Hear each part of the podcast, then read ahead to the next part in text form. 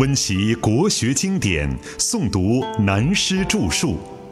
欢迎收听《原本大学威严》，由温州南怀瑾书院和温州市朗诵艺术学会联合出品，时空音乐工作室制作。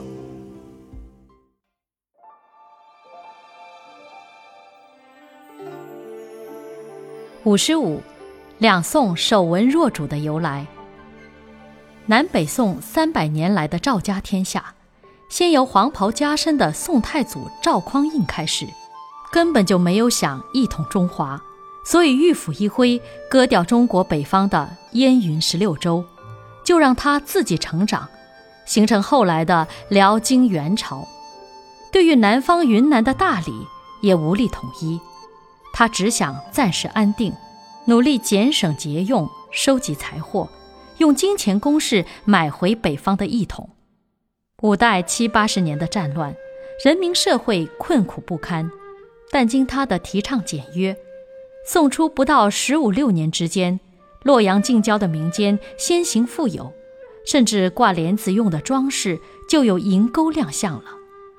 他平常对人说：“我以四海之富。”宫殿是以经营，利益可办，但念我为天下守财，岂可妄用？尤其到了他的兄弟赵光义即位，做了宋太宗皇帝，喜欢读书学问，并且继承他哥哥赵匡胤的政策，避免军人的将领干政，更加重文轻武，启用文人来管地方军政，授以大权。从此便养成以后三百年来的赵家子孙皇帝。都会遵守一个原则，所谓守文若主而已。但话说回来，在中国的历史上，赵宋三百年的天下，齐家治国比较特殊的规范，约有三点，稍作补充。第一，赵匡胤兄弟虽自军人的子弟出身，但生性也比较孝顺，尊重母教。比起历史上的帝王宫廷来说，几乎就没有皇后或皇太后把持朝政，造成一般人所说“女人为祸水”的女祸故事。宋太祖、太宗兄弟等，都是由他们的母亲杜太后母教长成的子弟。杜太后算是一位贤母的典型，所以在北宋之世，就先后有过几位贤母型的太后，可为典范。从齐家治国的原则来讲。宋代应可及格，当然首先还应归功于杜太后的母教而来。第二，赵家兄弟自小就出生在军眷的家庭环境中，赵匡胤出生在甲马营中，他们兄弟都是将门之后，长大以后也照例是做职业军人，并且追随周世宗南征北战，因军功而升迁到殿前都点检的位置。得来并非偶然，所以在他们的本身经历上是极其知道战争的祸害和悲惨，同时也知道战争会为人民带来太多的痛苦，因此厌恶重文的心理也比较强烈。世界上有很多文人最喜欢谈兵，他们实在没有当过军人打过仗，往往会把战场当作考试场一样的紧张好玩。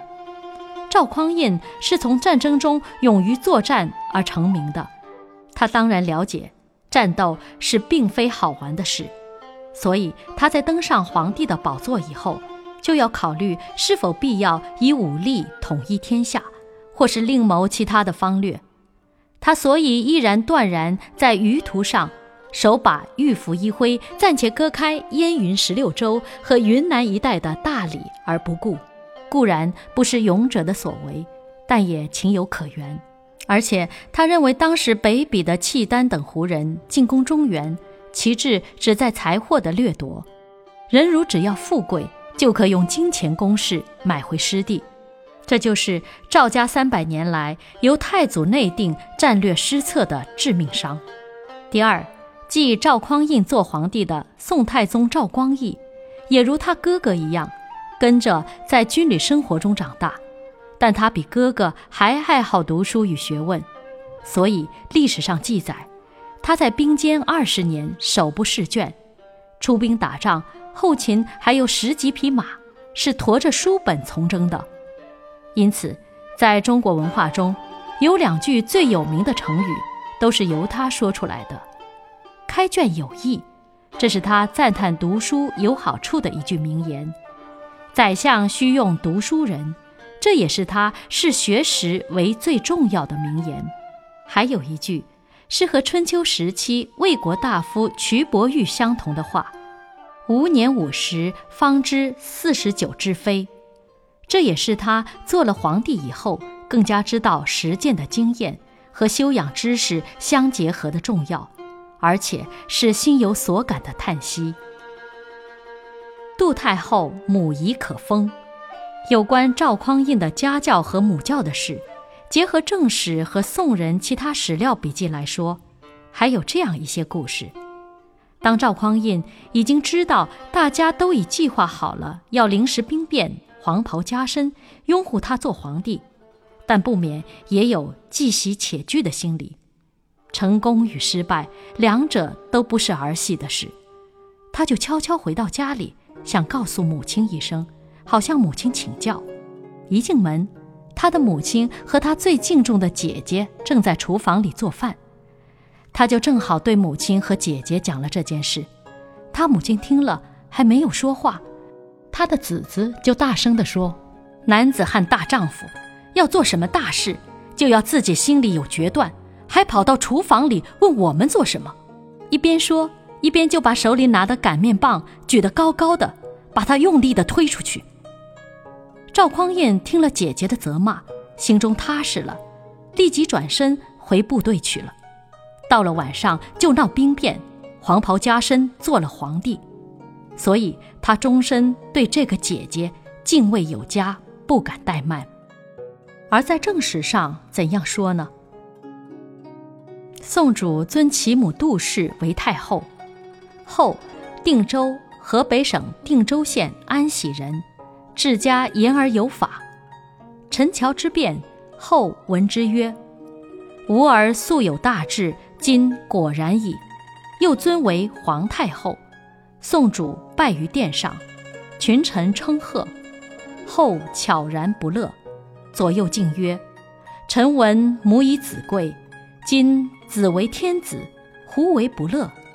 后曰：“吾闻为君难。”天子置身诏书之上，若至得其道，则此位可尊；苟失其欲，求为匹夫不可得，是无所以忧也。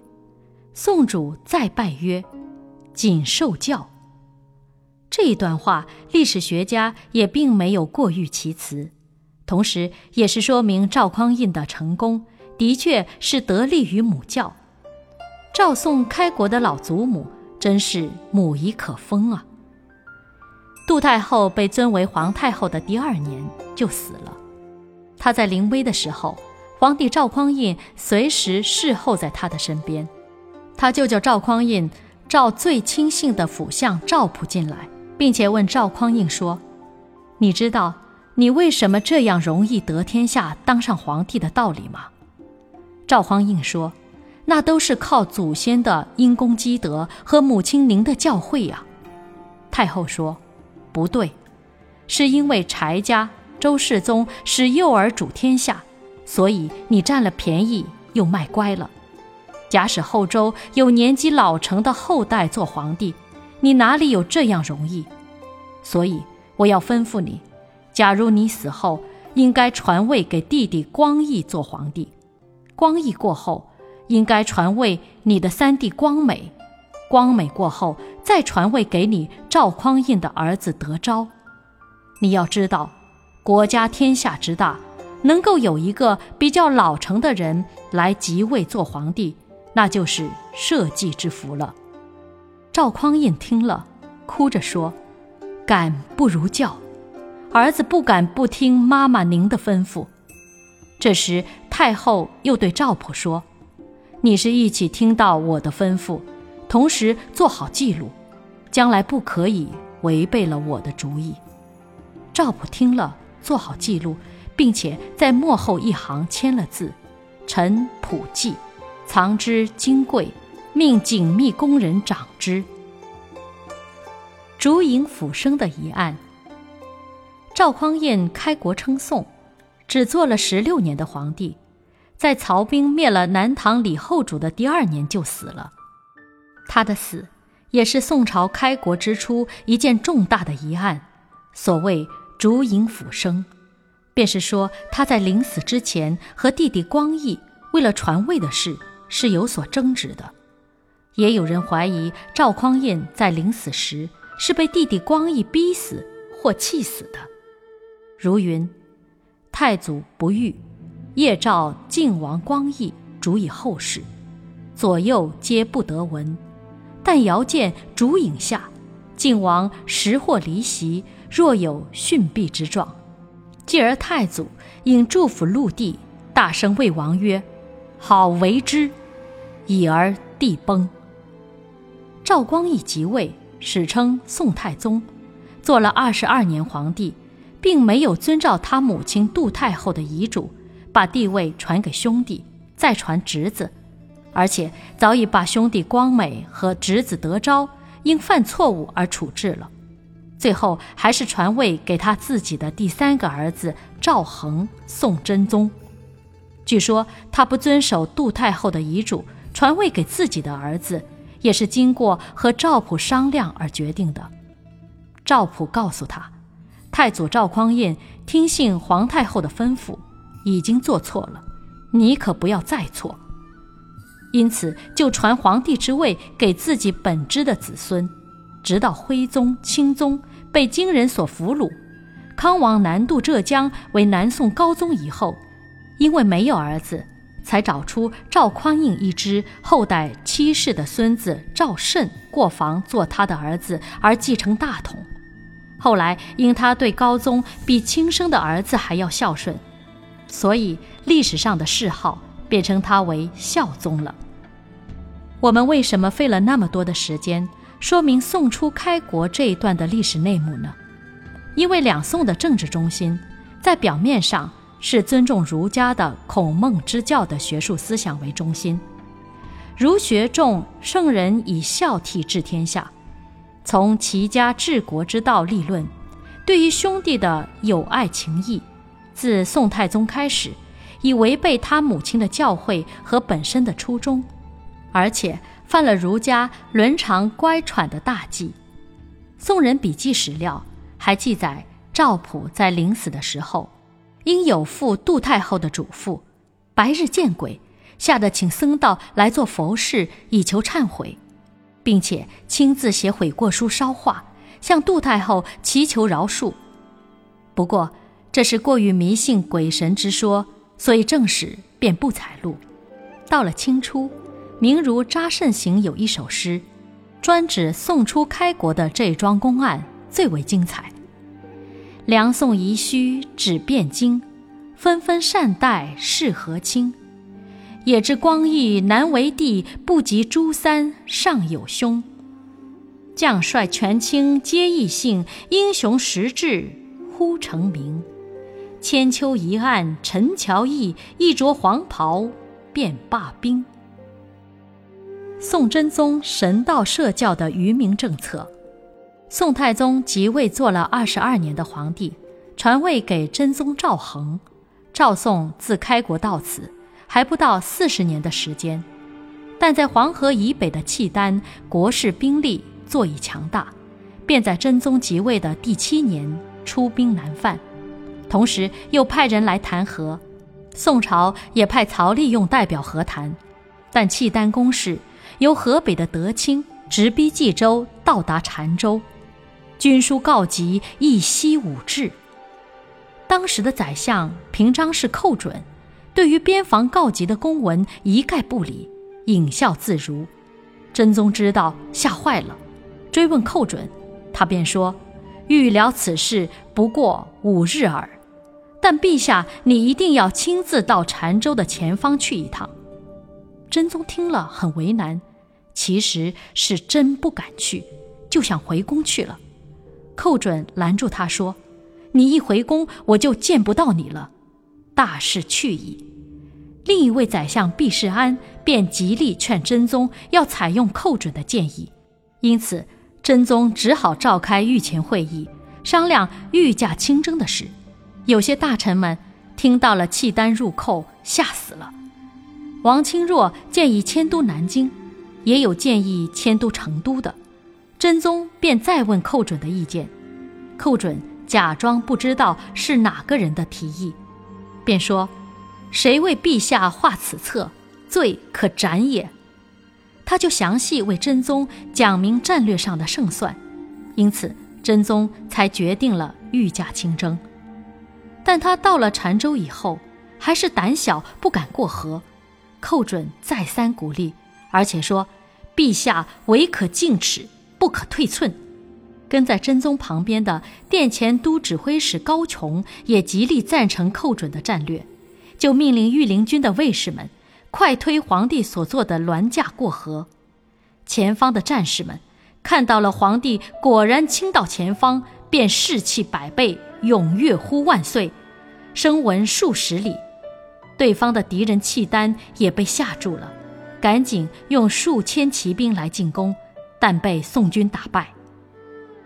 真宗回到行宫，悄悄派人去看寇准在做什么。回报便说，寇准正和皇帝的秘书长杨毅在喝酒打牌、说笑唱歌呢。真宗听了便说：“寇准如是，无复何忧。”但是到了最后关头，这位赵宋的皇帝真宗还是决定和谈。几次往返，仍然由曹利用作代表。甚至愿意每年出百万两银子给契丹，互称兄弟同盟。同时有人在造谣挑拨寇准信兵以自取众，因此寇准对这样一个老板实在也无能为力。但他特别吩咐曹利用，虽由敕旨，如所许过三十万，无斩如矣。议和到了最后的定案，每年给契丹银十万两，捐。二十万匹，称宋朝为兄，契丹才引兵北去。这便是两宋两百余年来，由宋真宗开始，对辽、金、元等都自低首自卑，只用金钱外交的弱国政策。但宋真宗却又自作掩饰地说：“数十年后，当有汉御之者，无不人生灵重困，孤听其何可也。”其实他是真的吓破了胆，加上寇准的政敌王钦若的谗言，只是轻轻说他一句：“寇准好赌。”澶州之役，他是拿你皇上的生命做赌注。从此，寇准富国强兵的统一思想就永无出路，而且也被免了宰相的职权，下放做地方官去了。可是宋初全国人心。仍然希望这个国家能够做到华夏一体的统一局面，那又怎么来对付这种政治趋势呢？因此，便由王钦若出个鬼主意，假造天书，造成真宗皇帝领导全国军民都信奉道教，敬事上天，只要太平安定，就不要随便谈兵、轻举妄动。因此。宋朝代代相传这个统治秘诀，用了一百多年，到了宋徽宗赵佶道君皇帝手上，就和他的儿子钦宗赵桓一起当了金人的俘虏，受苦受难，老死在东北的五国城了。可是宋真宗想用宗教信仰的愚民政策，淡化一统中国江山的全民思想，也并不如此简单。首先需要得到政府人民所依赖的宰相王旦的意愿，因为宋朝的制度比较历代帝王最尊重相权，而且对朝廷中的文臣也特别尊重。宰相是文臣的领袖，也是全国民意的象征，所以他必须先要使王旦默认这个不可公开的政策才行。但王旦对于这个措施始终不肯表态。宋真宗没有办法，只好向王旦府上多送名贵重礼。这是历史上皇帝向宰相行贿的第一次举动。王旦心里有数，天下是赵家的，政府是赵家的朝廷，皇帝已经低声下气要求宰相同意他的办法，行也得行，不行也得行。他就把皇帝送来的礼物封存起来，归家或不去官带，入进士独坐。他是在打坐参禅呢，或是无言的抗议呢？他平常就是与人寡言笑，默坐终日，因此谁也无法窥测他的心境了。可是到王旦临死的时候，便一命家人不许用官服来埋葬他。只准用和尚的身份收殓，十载，但一令削发披缁以殓，盖悔其不见天书之师也。诸子欲奉一命，杨毅以为不可，乃止。他是忏悔呢，或是遗恨呢，就不得而知了。同时也记载，他对于当时用道教做愚民政策的事，也早有后悔，再想极力反对。又觉得业已同之，已经表示同意了，欲去，辞而不干了，则上欲之后，但皇帝对他太尊重太好了，不忍心舍他而去。虽然有当时担任宋真宗皇帝的枢密副使马之杰，也曾经对宋真宗说过：“天下虽安，不可妄战去兵。”但他自己到底没有恳切地表示这个意见，所以临死还不心安。宋真宗也曾经在他病危的时候问过他：“假如你过世了，谁做宰相最好？”他就毫不迟疑地说：“寇准最好。除此以外，臣所不知也。”读宋史，必须先要了解宋初真宗的这一段事实的大关键处。就可知道两宋三百年来的赵家天下，为什么会成为中国历史第二个南北朝的由来了。清人王仲渠有题汉武帝茂陵的诗中说：“何意终非中国计，穷兵才是帝王才。手闻若主书生见，难于英雄敬酒该。”王仲渠这四句话虽然严重一点，过于偏激，但对于治国当家者，实在是值得警惕的名言呐。孔子答子贡问政，曰：“足食足兵，民信之矣，并非是必要发动战争才能解决问题呀。”